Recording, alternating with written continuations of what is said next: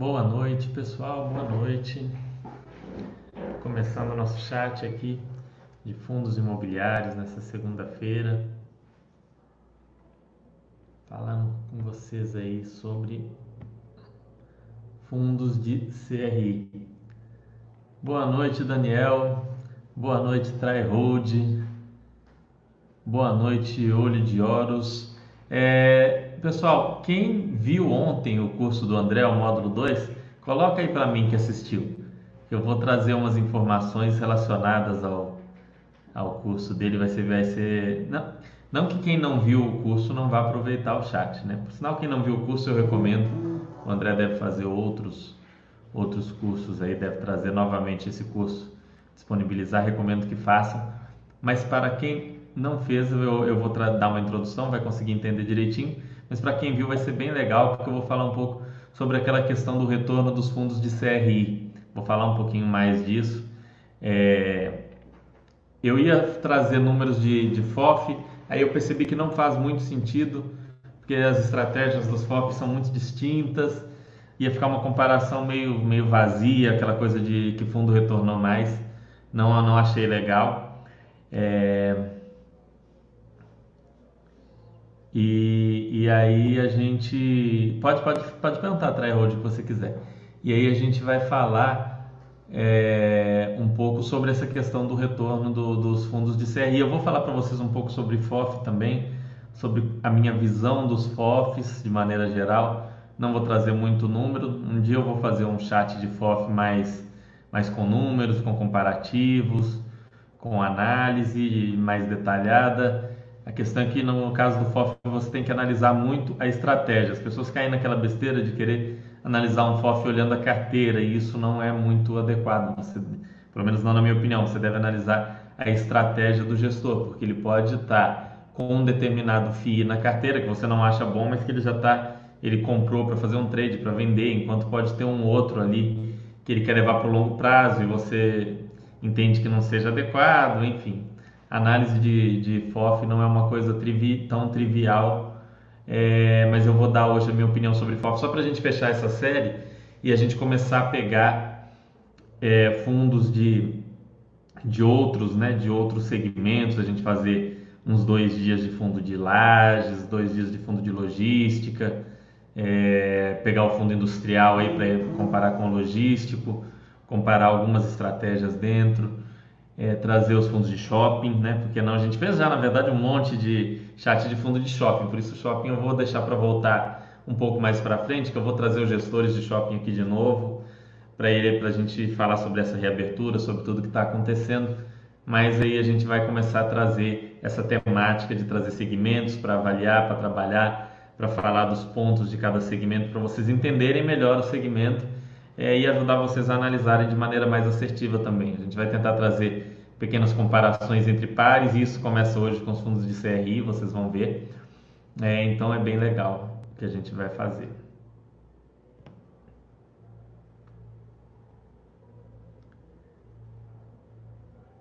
Teria como você explicar como analisar IPCA, e taxas futuras? Como analisar taxas futuras, Tryhold? O IPCA e o IGPM, pessoal, são os dois principais índices de inflação do país. O IGPM ele tem uma variância maior. Ele, quando ele sobe, ele sobe mais, ele fica negativo com uma frequência maior. Ou seja, ele é uma escada mais. Como pode dizer? Se, se fosse um eletrocardiograma, ele era uma pessoa com, com um coração mais.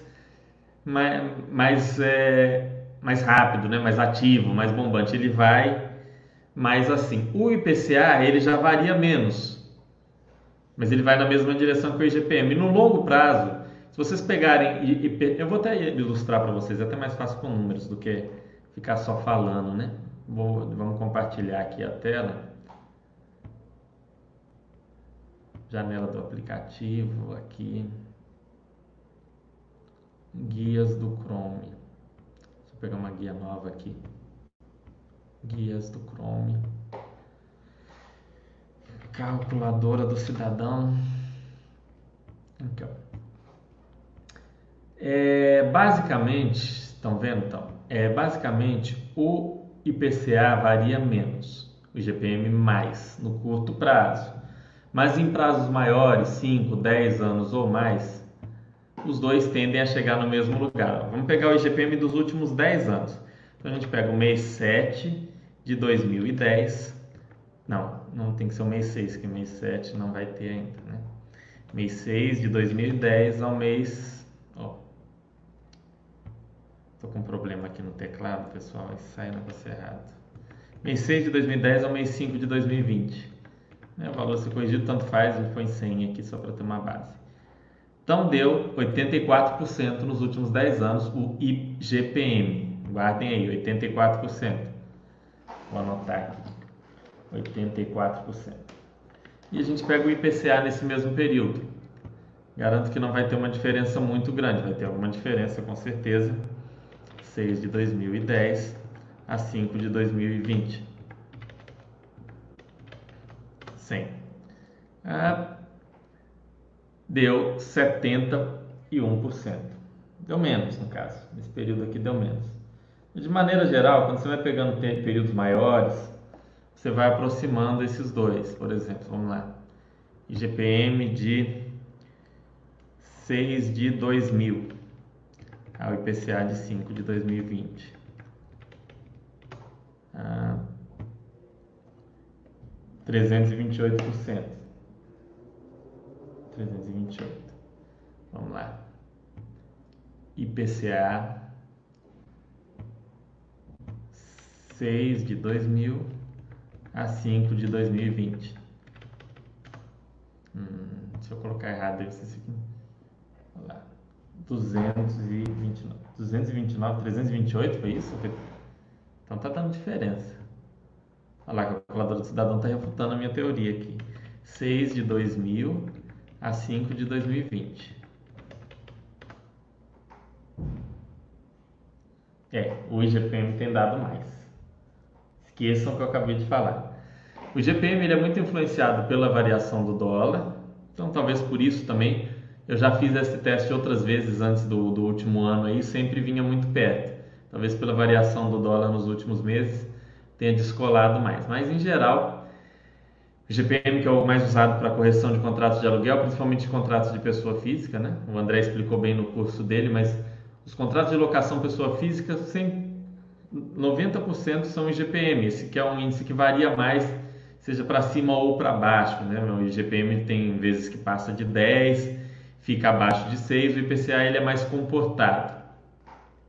Já o IPCA, ele é aquela cesta de compras, né, índice de, de preço ao consumidor amplo. Então ele inclui muito o preço da comida, tomate, arroz, feijão. Por isso que ele é o índice oficial. É, é a base do, de consumo de 70%, 80% das famílias brasileiras que ganham até dois salários mínimos. Então aquilo dali é o IPCA. Esses juros são isso. O que, que é o, relatório, o Boletim Focus? No Boletim Focus eles olham as, as expectativas atuais, né, como é que está eles olham para o mercado, olha, o que, que você acha, Itaú, que vai acontecer com o IPCA e com o, o IGPM e com é, os juros futuros, a Selic? O que, que vocês estão vendo, sentindo? Aí o Itaú fala uma coisa, o Bradesco fala uma coisa, é, o Santander fala outra e eles dão aquela visão, ó, o mercado está vendo que vai chegar em tal, o mercado está acreditando que vai chegar em tal. Bate o que o mercado fala com o que acontece? Não, tem diferença, são previsões, né? no curso do André mesmo ele falou sobre isso. É uma coisa que nunca vai bater certinho, porque se, se os caras fossem videntes, né, eles não precisavam nem ser banqueiros ou então eles iriam ter dominado o mundo já. Eles têm expectativas e contratos são feitos com base em expectativas, porque contratos se estendem no futuro. Então, para eu fazer um contrato para daqui 2, 3, 4, 5 anos, eu tenho que ter uma ideia de quanto vai ser a inflação no período, porque eu vou gastar mais, eu tenho que ter uma série de, de ideias para avaliar para eu formalizar um contrato. Então é importante essa, essas ideias do futuro, ainda que elas não correspondam à realidade. E o Banco Central reúne tudo isso nesse relatório que vocês podem assinar para receber ou vocês podem acessar no site do Banco Central aqui. Por sinal, a gente está bem no site do Banco Central mesmo. Quer ver? Vou mostrar para vocês onde que vocês vão olhar aqui o relatório Focus.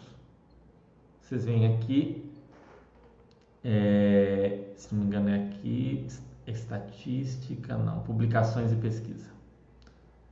Atas do Copom, focos, relatório de mercado. E aqui você consegue incluir, é, você pode se incluir na lista de e-mails, pode ler o relatório,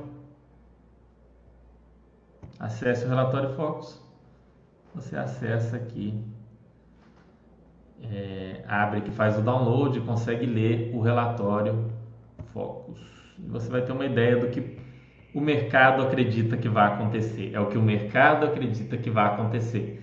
Não tratem o relatório como uma previsão do futuro, porque ninguém sabe o futuro. É isso que o pessoal do Bradesco, o pessoal do Itaú, o pessoal do Santander, os analistas independentes, uma série de pessoas acreditam que vai acontecer. Veja, eles acreditam que em 2023 nós vamos ter um IPCA de 3,5, é, um PIB de 2,5, uma taxa de câmbio 1 dólar aí em 4,90, uma meta Selic de 6%. Então é isso que a galera tá achando. Vai acontecer isso?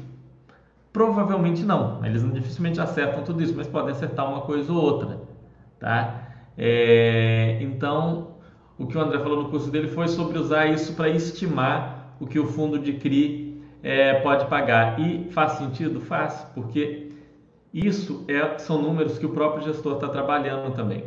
E a gente vai ver hoje se o gestor vem entregando aquilo que ele fala que vai entregar, porque não adianta nada. O gestor ele trabalha com IPCA de, de, de 3,5, que é o que está aqui. E ele, tá, e ele sempre promete, né, o benchmark do fundo é IPCA mais 6, mas ele nunca deu IPCA mais 6, ele dá IPCA mais 1, mais 2.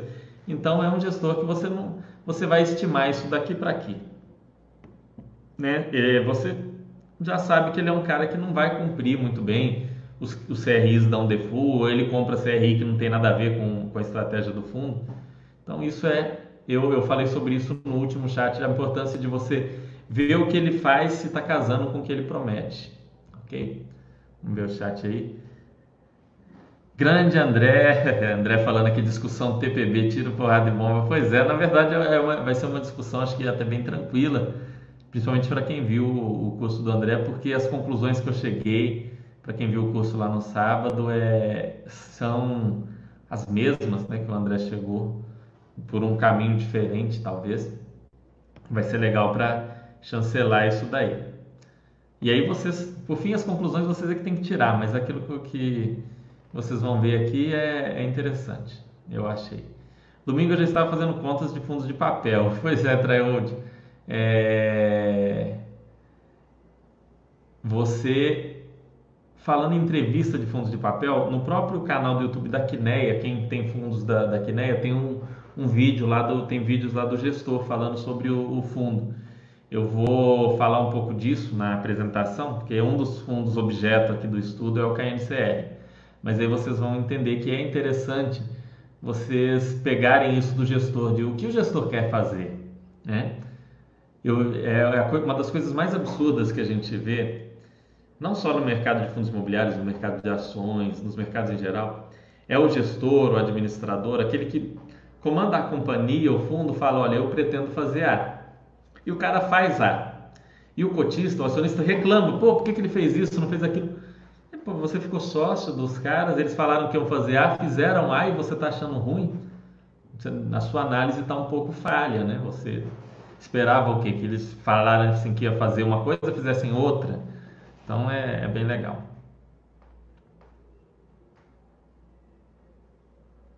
É porque pelo relatório, vamos lá, dúvida aí do relatório. Parece. É o que eles pensavam, entendeu? Há, há um mês atrás, o que, que eles pensavam que ia acontecer em 2023? Que ia ser 3 e. Veja que as expectativas para 2023 são mais estáveis, as para 2021 mudam mais, porque está mais perto. Entendeu? É, basicamente, esse há quatro semanas, quer dizer, os analistas pensavam há quatro semanas, os analistas pensavam há uma semana, os analistas pensam hoje, né? é isso que ele quer dizer de maneira grosseira assim, e, e simplificada, quando ele põe esses dados. Essas são expectativas. É, quanto mais estável é uma economia, pessoal, infelizmente não é o caso da economia brasileira, mais fácil é fazer esse tipo de previsão e mais men menor tende a ser a variação entre o que realmente acontece e na, na, na Suíça o índice de acerto deve ser 95% ou mais, tá? Num, num país como Estados Unidos, Japão, o índice deve ser 90%. Num país como o Brasil é menor, infelizmente. Se você pegar as três anos atrás, em 2017, a expectativa para 2020, você pode pegar no, nos relatórios focos mais antigos, você vai ver que passava longe disso. A gente pode até ter a curiosidade de achar aqui. Vamos ver se a gente acha o histórico aqui. Todas as publicações. Vamos pegar uma publicação de. de. É, vamos pegar uma publicação bem antiga lá de, de três anos atrás, 2016. Vamos lá, dezembro de 2016, relatório Focus de dezembro de 2016. Vamos só, só título de curiosidade para a gente ver se os caras acertaram. Né? Às vezes estou falando aqui que os caras não acertam e eles acertaram na conta. É, olha só, a expectativa deles.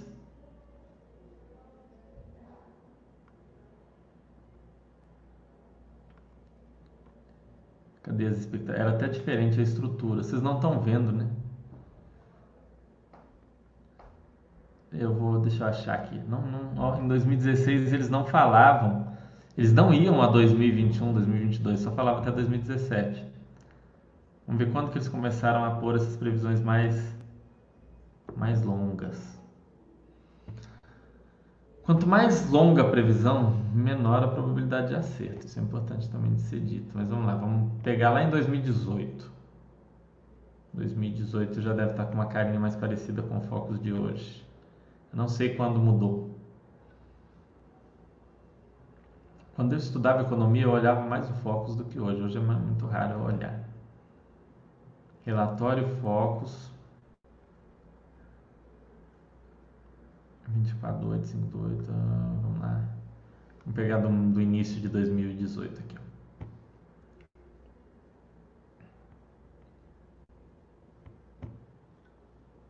Vamos ver se já está nesse, nesses modelinhos mais novos. Não. Ainda tinha só a previsão para o ano seguinte. Hum, pouco tempo que está assim, pelo jeito.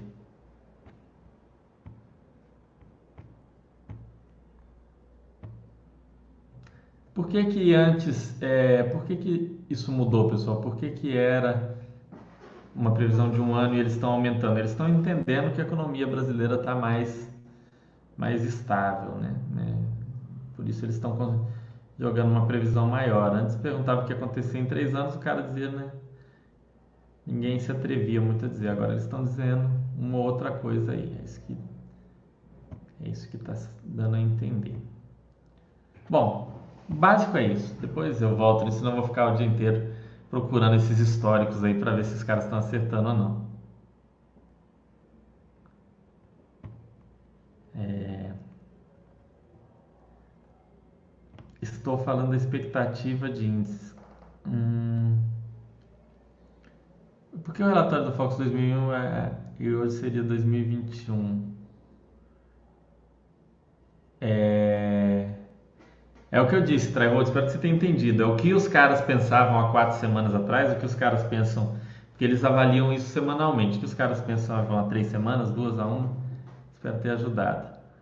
É, então, fiz as contas do Veritar e achei 0,74 chutando aqui em um ano, só não sei se está certo. É, Tryhold, é como o André falou, né? Isso é, é, uma expectativa que você faz. Vou falar um pouquinho do Veritar, peguei só um dado dele aqui que se você gosta do FII ou se não, você não gosta do FII, é uma informação interessante. Bom, pessoal, vou tentar trazer aqui para vocês agora, o, agora que já chegou todo mundo, eu acredito que se não chegou todo mundo, chegou bastante gente. Então eu vou pegar e vou fazer aqui para vocês um, um compartilhamento de tela do PowerPoint, porque senão não, não adianta, né? Vamos ver se vocês estão vendo aí a tela do PowerPoint. Estão vendo a tela do PowerPoint? Então, vamos lá. Pam, pam, pam, pam.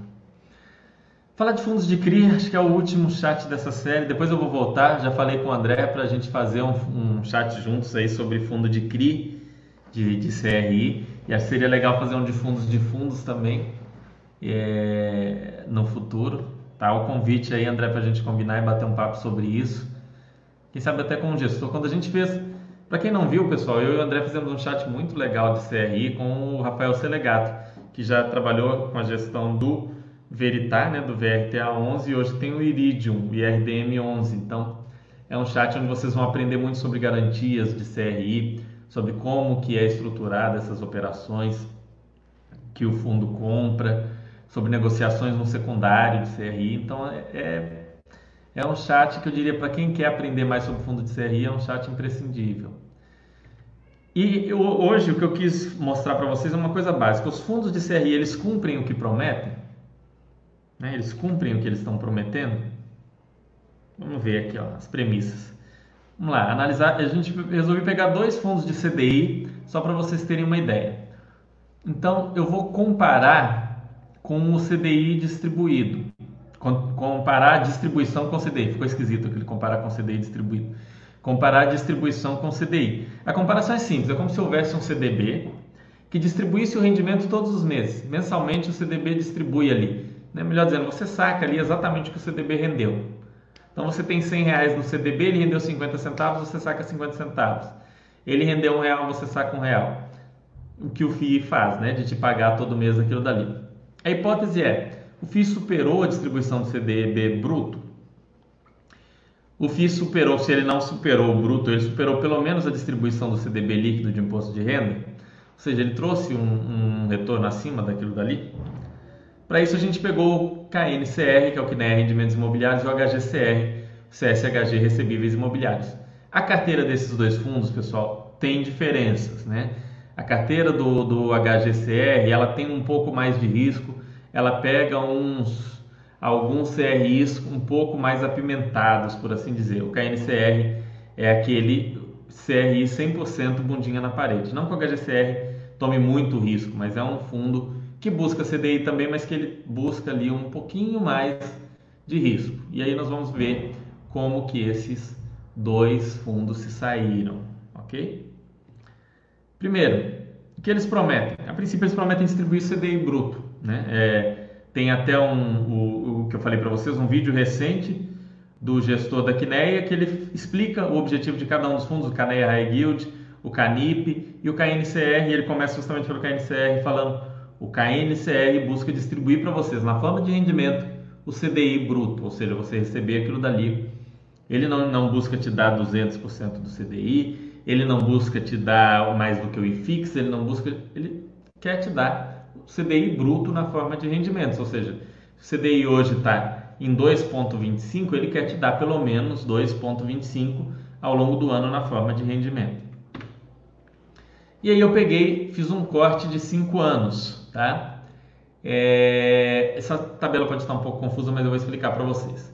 Nesses cinco anos, o KNCR distribuiu R$ 49,46 por cota. Já o HGCR, R$ 55,82. Na época, o valor patrimonial desses fundos era de 101,61 para o KNCR e 101,02 para o HGCR, praticamente igual. Vocês podem ver que é muito próximo. É, ou seja, a distribuição sobre o valor patrimonial foi de 48% para um, 48 para 49, né? e o outro 55,2. Isso, se você pegar só o CDI bruto lá, jogar na calculadora do cidadão igual eu fiz e comparar, você vai ter uma visão equivocada de que eles distribuíram menos do que o CDI. Só que aquela é a taxa composta do CDI, é juros sobre juros sobre juros. É o juros acumulado com juros sobre juros. Não dá para você comparar isso com a distribuição diretamente, você estaria fazendo uma comparação equivocada. É, para você fazer esse tipo de comparação, você teria que fazer o cálculo do reinvestimento das distribuições para você comparar com esse CDI bruto daqui de cima. Então eu fiz a taxa equivalente do CDI, que seria o CDI simples, ou seja, o CDI sacado todo mês. Como eu te falei, um CDB que paga 100% do CDI e você saca todo mês o valor bruto, no caso, nem né, é o valor líquido. Então, desse valor né, do, do CDI equivalente, o KNCR distribuiu 104%, 103,5%. Ele busca distribuir o CDI bruto mês a mês.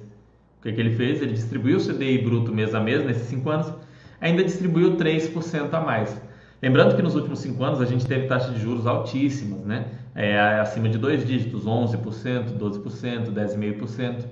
Então, ele cumpriu o que prometeu. E o HGCR? O HGCR também é, com uma pitada a mais aqui de emoção e um retorno maior aqui. Ele distribuiu 117% do, do CDI bruto, né, da taxa equivalente aqui do CDI transformado mês a mês, ou seja, todo mês ele distribuiu o equivalente ao CDI mais 17% do CDI naquele mês na média, ou seja, 117% todos os meses aí em média.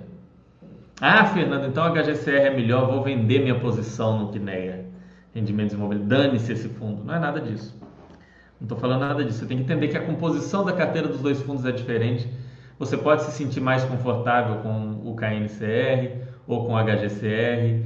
O KNCR é um fundo que é muito oferecido para a turma, para o pessoal do Itaú, né, para os clientes personalité, os clientes private, eles são os únicos que podem participar das emissões, tem essa regrinha no, no Quineia, se você não for Itaú personalité, você não participa. Então você tem que avaliar o que, que você acha interessante. Se você gosta da, da, da proposta de um fundo ou de outro, o que, que você vê como mais lógico. Mas de janeiro de 2015 a dezembro de 2019 foi essa a realidade. E aí eu falei, bom, quando você pega um recorte, isso vale para qualquer análise de vocês, pessoal. Ela pode estar tá, é, adulterada, ela pode estar contaminada por algum evento específico. Então você nunca pega um recorte só.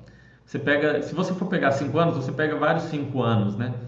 É, 14 a 19, 13 a 18, é, 16 a 20, enfim, você vai pegando vários recortes de 5 anos ou recortes menores, maiores, para se você quer fazer uma análise de comparação de, de, de, retorno de qualquer coisa que você vai fazer na sua vida, não vale só para investimento.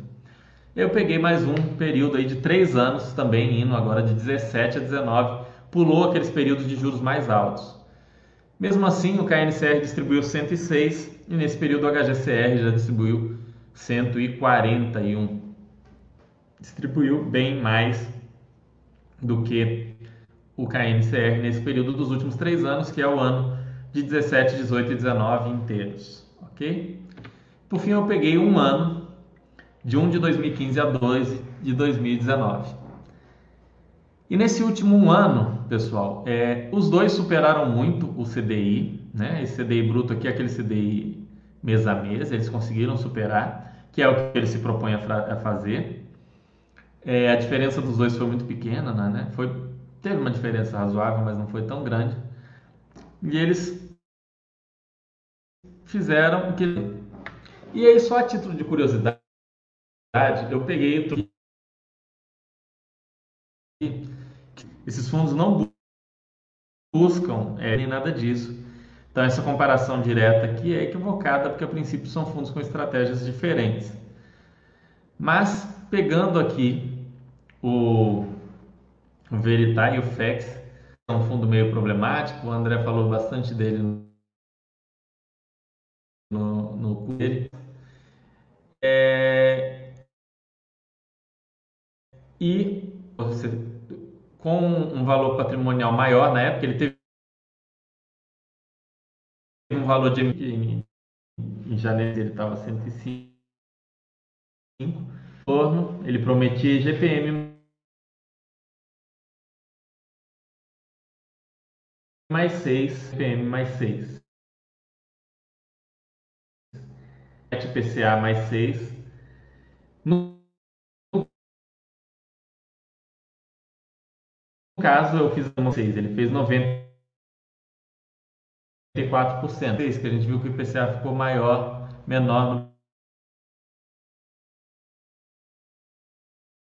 no período. IPCA também é um fundo que superou o CDI e aí corroborando também com tudo que o André falou até passar. Os fundos de é, os fundos ligados ao IPCA vêm tendo um desempenho melhor. Eu quis trazer uns fundos com um pouco mais de, de tempo de estrada. Ah, esse daqui está 5 anos, tá? Tá escrito um ano aqui, mas é 5. Deixa eu alterar isso. 5 anos, não é um ano não. 5 anos. 5 anos, de 1 de 2015 a 12 de 2019. Então, é, praticamente o que a gente pode concluir disso daqui. Os caras estão entregando o que prometem, que é muito bacana. Ou seja, o FEX ele é um fundo de inflação, ele superou a inflação, isso é fato. tá? Ele quase deu IGPM mais 6, ele provavelmente deu mais de IPCA mais 6 que a NTNB. O KNCR, ele quer distribuir CDI bruto para o cotista, ele distribuiu mais do bruto, 103% é mais. O HGCR é mesmo uma taxa de performance se ele superar 110. Nos últimos 5 anos, ele fez 117. Então, ele está todos eles que eles isso significa que daqui para frente eles vão continuar fazendo isso que isso vai ser interessante para o cotista? honestamente, esses benchmarks, se a gente passar a ter uma economia super estável, é, com taxas de juros abaixo de, de 2, 3%, com inflação de 2, 3%, isso aqui vira uma palhaçada, né? Então, não IGPM mais 6, mas o resto vira uma coisa muito fácil de se bater, uma coisa sem sentido. Hoje mesmo, a taxa de performance para passar de 110% do CDI, 110% do CDI, não chega a dar 3% ao ano. Então, vocês têm que avaliar, analisar, não apenas com isso que eu falei, mas com tudo o que, o que faz sentido aí dentro desse, desse contexto de análise dos fundos de CRI, ok? Avaliar o que, que ele fez, o que, que o gestor pretende fazer, o que, que a carteira dele, como o André bem ilustrou, como que essa carteira tá? Essa carteira aqui, deixa eu ver, projetar, eu posso projetar quanto que ela vai pagar de rendimento. E eu posso principalmente ver se eu estou numa carteira, isso é uma coisa que você vê em dois minutos, eu estou num fundo de CDI, se a carteira está toda indexada ao IPCA, fica meio estranho. Principalmente se eu estou num fundo de IPCA ou de GPM e a carteira está indexada ao CDI, isso vai, vai ter alguma, algum problema, ok? Além de avaliar as questões de é, que o gestor fala em relação à estratégia de alocação, aos riscos do, do, das operações em si de cada CRI. Eu mostrei isso no último chat, no Disclosure, eles já falam: ó, a gente está com o CRI em renegociação, a gente está com o CRI em atraso, a gente está com o CRI meio problemático, que o cara vai antecipar pagamento. Eles sempre falam disso, daí vocês conseguem observar. Mas é isso. Se você viu isso daqui e ficou pé da vida com os gestores da Quineia, da CSHG, da, da BTG ou da, da, da você está equivocado, você não sabe o que você está fazendo, porque os caras estão fazendo o que eles prometem. Você pode achar que as promessas são poucas, né? É, mas o cara está fazendo exatamente o que ele promete. Ele não prometeu mais do que isso e o que ele prometeu, ah, 110% do CDI, eu vou ter inclusive uma taxa de performance, está dando 117. Eu pretendo entregar mais do que o CDI bruto, 103% do CDI bruto foi distribuído. É, eu quero dar IGPM mais 6, ó, deu um pouco mais do que o IGPM mais 6, 102% de IGPM mais, mais 6. Então, assim, os caras estão dentro do que você poderia querer.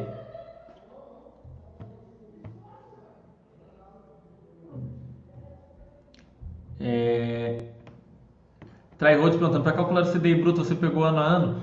Tryhold, eu peguei o... na calculadora do cidadão, na calculadora do cidadão você consegue pegar inclusive mês a mês mas eu peguei do período fechado e, e converti a taxa para níveis mensais e depois para fazer equivalência de taxas. Explicar equivalência de taxas vai dar um pouco de trabalho, mas eu peguei o, o, o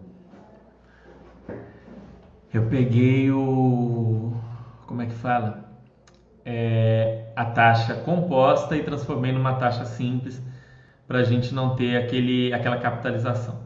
Pergunta de lei: qual a diferença de um fundo de renda fixa comum? Nossa, dá, dá, dá um chat só sobre isso. Basicamente, aí o fundo de renda fixa comum, em geral, ele investe a grande ma maioria dos recursos em tesouro, em títulos públicos.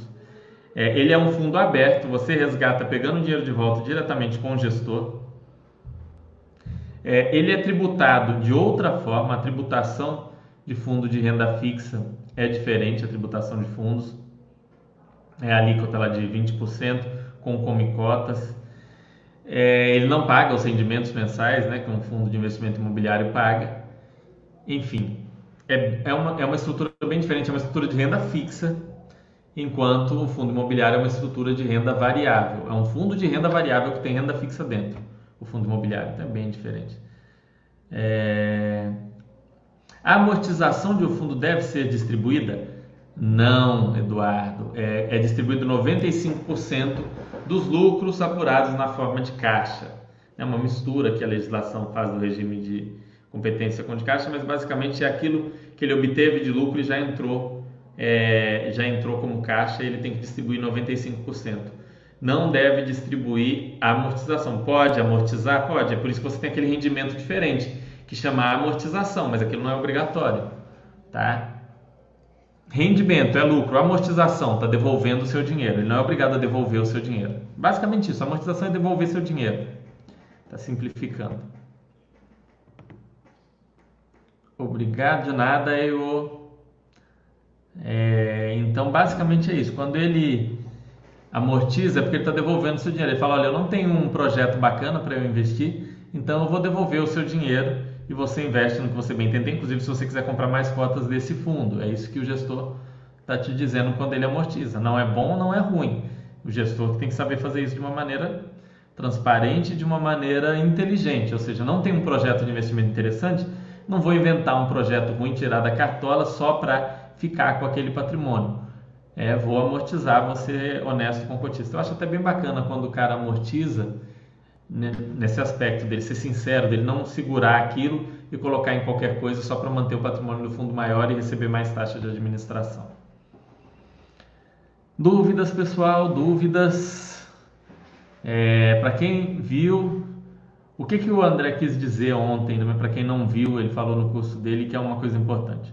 Os fundos de CDI, eles tendem a não trazer um retorno muito grande no longo prazo. Eles vão te distribuir o CDI e pronto. Né? Eles vão te trazer aquele retorno um pouco acima da renda fixa, né? porque é livre de imposto de renda e tudo mais, mas eles não buscam trazer algo muito espetacular para você diferente né, no fundo de é, o fundo de, de índice de preços, né, o fundo de inflação, assim como os títulos públicos de inflação, ele tende a ter um retorno maior no longo prazo, ele tende a te trazer mais é, ele tende a te trazer mais resultado no longo prazo, mas isso é tudo tende, né? Pode tudo dar errado também. O cara pode entrar em alguns CRIs complicados, fazer besteira, mas nisso a gente olha pelo histórico. Se o cara passou 10 anos aí com o fundo, ah, esses fundos que eu coloquei todos têm mais de 10 anos, 10 anos ou em torno de 10 anos ou mais. Então, se nos últimos 10 anos o cara não fez besteira,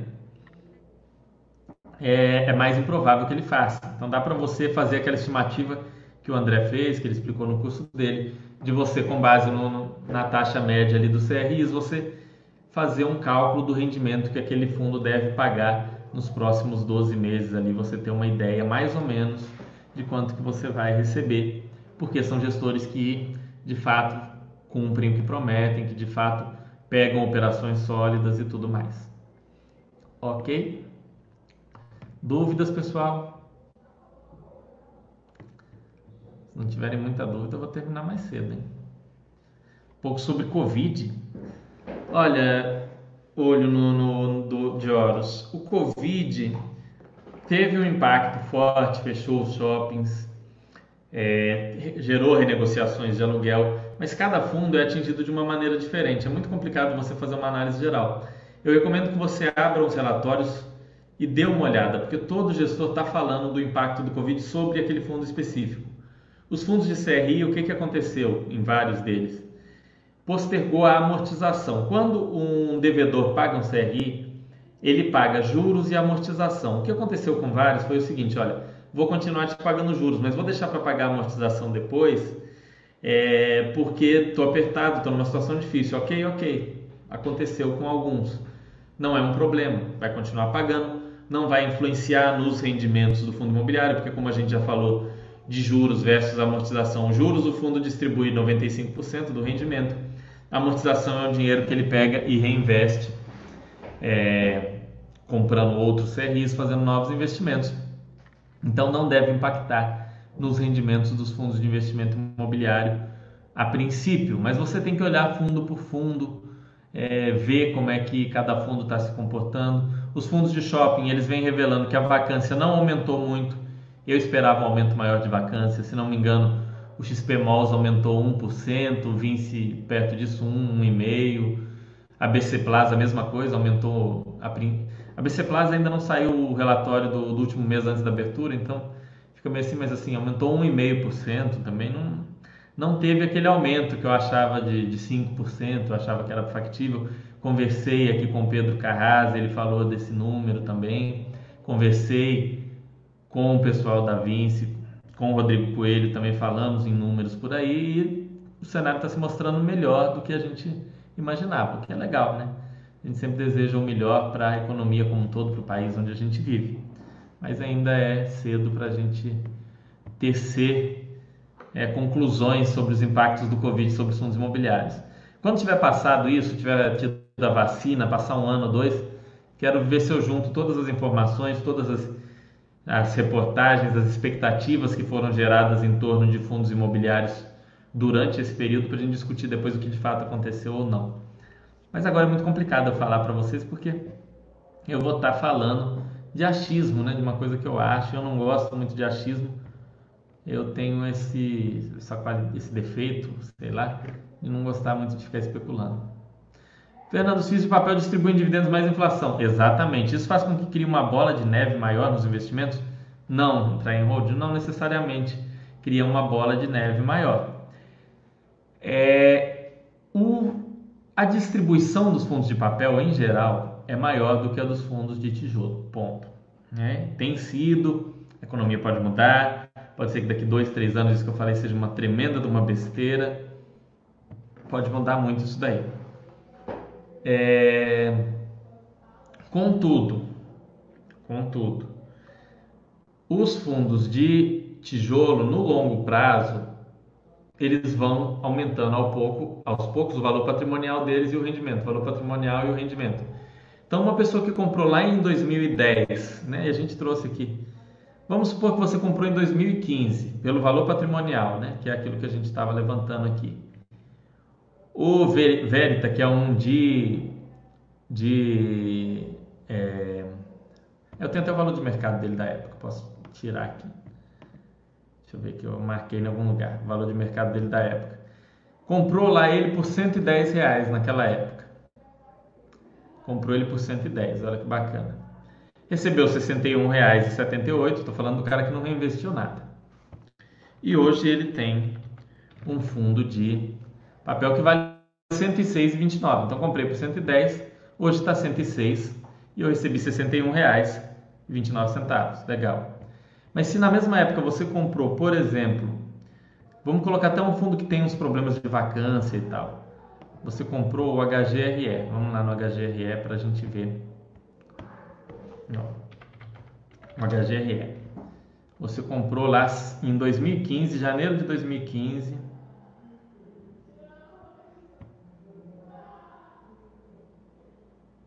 Janeiro de 2015.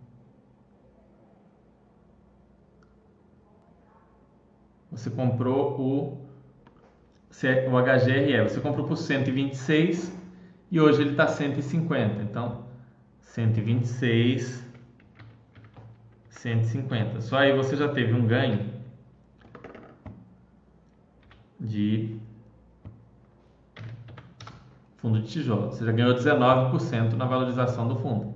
E é um fundo que vem passando por alta vacância, tá com uma dívida aí que o pessoal fica meio às vezes com a pulga atrás da orelha, talvez tenha que fazer uma emissão. Mesmo assim, 20% de ganho de capital nesse período. Além disso, no período, você teve em proventos. Você teve. Ah, não, mas eu, eu tinha que ter pego com o final de 2019, né? É, peguei com agora. Final de, dois, com, é, final de 2019 estava 208, então na verdade o retorno é bem maior que é o cálculo que eu fiz lá. Então você já ganhou 65%, que é mais do que tudo que você ganhou no Veritar. Estou colocando ali o final de dezembro, que é quando eu fechei a análise do Veritar também. Então você já ganhou ali 65% em ganho de capital.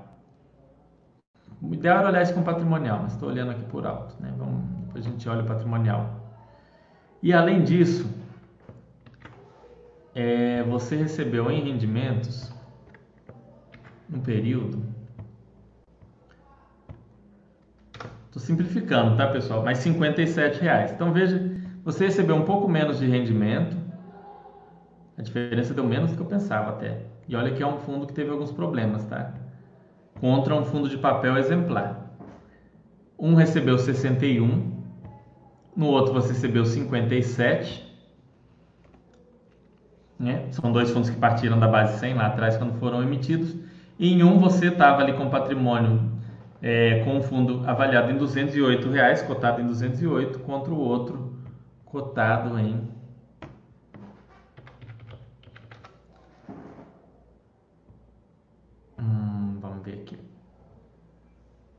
com outro que chegou a ser cotado nesse auge dele de cotação a 144 então vejam como o fundo de papel o fundo de tijolo ele tende a ter um desempenho melhor no longo prazo do que o fundo de papel. E eu nem estou falando longo prazo, estou falando 5 anos. Pega 10, 12 anos para vocês verem, dá muita diferença. Porque o, o fundo de, de, tijolo ele tem um ganho de valor patrimonial dentro dele. Vocês podem ver que o, o valor patrimonial do, do, de todos aqueles lá, HGCR, KNCR, Veritar, sempre girou em torno de 100 reais, variava entre 105 e 95. Né?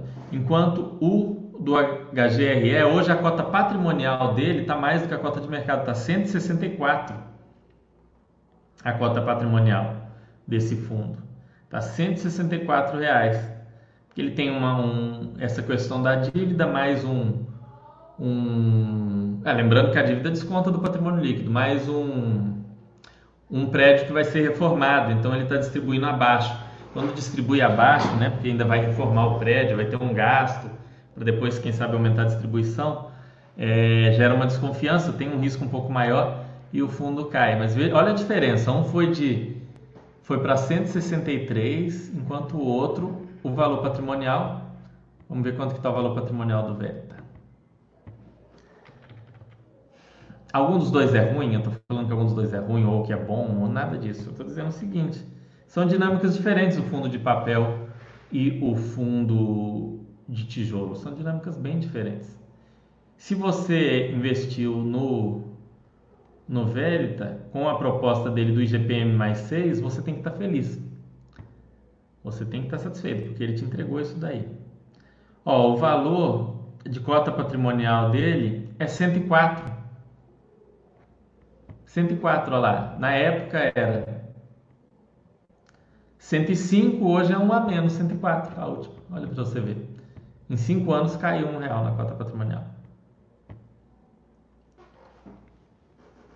É... Faz sentido acumular um fio de papel para comprar imóvel no futuro, já que o preço não varia muito, na prática vamos pagar menos imposto que no Tesouro IPCA? É, Vagneto, não gosto dessa, dessa, dessa prática. Eu entendo que para para a aquisição de bens, o ideal é renda fixa, tá? Porque, ah, não varia muito, mas você não sabe os problemas que podem acontecer. É uma renda variável. E se algum CRI grande é, der um calote, tiver alguma fraude, algum problema sério no CRI? Lembre do CRI Goiabeiras, lá do próprio HGCR, deu uns problemas. Naquele período de resolução de problema do Goiabeiras, se você tirar uma foto daquele período, ele rende menos que o KNCR, mesmo com risco um pouco maior.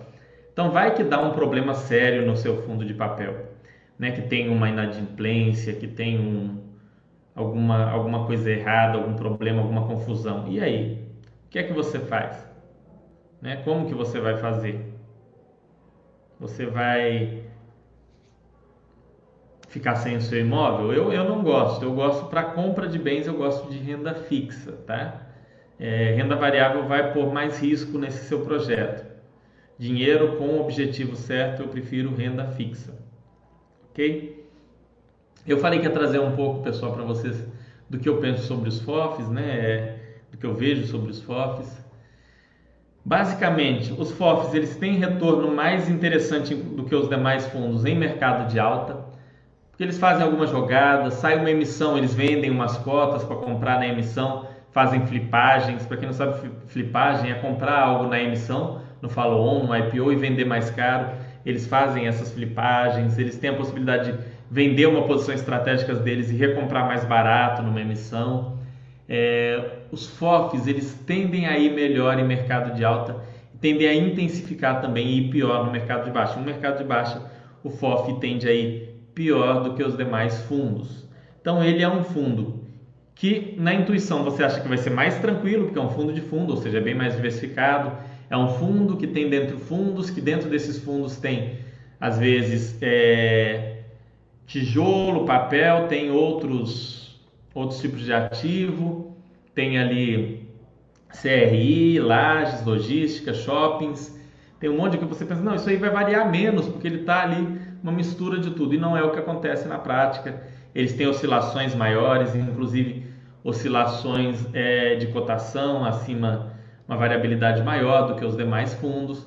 Então o FOF ele não se presta àquele, àquele objetivo de ter mais paz. Ao mesmo tempo você está delegando a responsabilidade de escolha dos fundos para um terceiro, para um outro gestor. E tem todos aqueles riscos de tributação que eu falei no primeiro vídeo dessa série, que eu não vou repetir, mas basicamente é, o FOF ele se, se daria muito mal se a Receita não chancelar essa situação do, do, do ganho que eles têm com na venda de fundos imobiliários e no rendimento deles não terem que pagar é, imposto de renda, eles podem se complicar se esse, se esse entendimento mudar.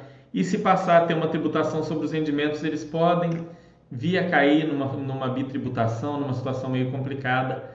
Então, os FOFs têm esses poréns. O desempenho do, dos FOFs, a princípio, é, era para ser muito próximo do IFIX, mas às vezes eles saem um pouco fora. Tem, ultimamente surgiram os FOFs novos, mas com pouco tempo, que vem se destacando, como o HFOF da Red, que tem constantemente trazido resultados acima do IFIX, ele não sabe se vai manter assim. Mas quando você compra um FOF, você está comprando a cabeça do gestor. Então, o FOF, você tem que gostar bastante do gestor, é, você tem que achar o gestor realmente competente, você tem que entender bem a estratégia do gestor. Isso é um critério para você investir em FOF. FOF é interessante para quem é iniciante?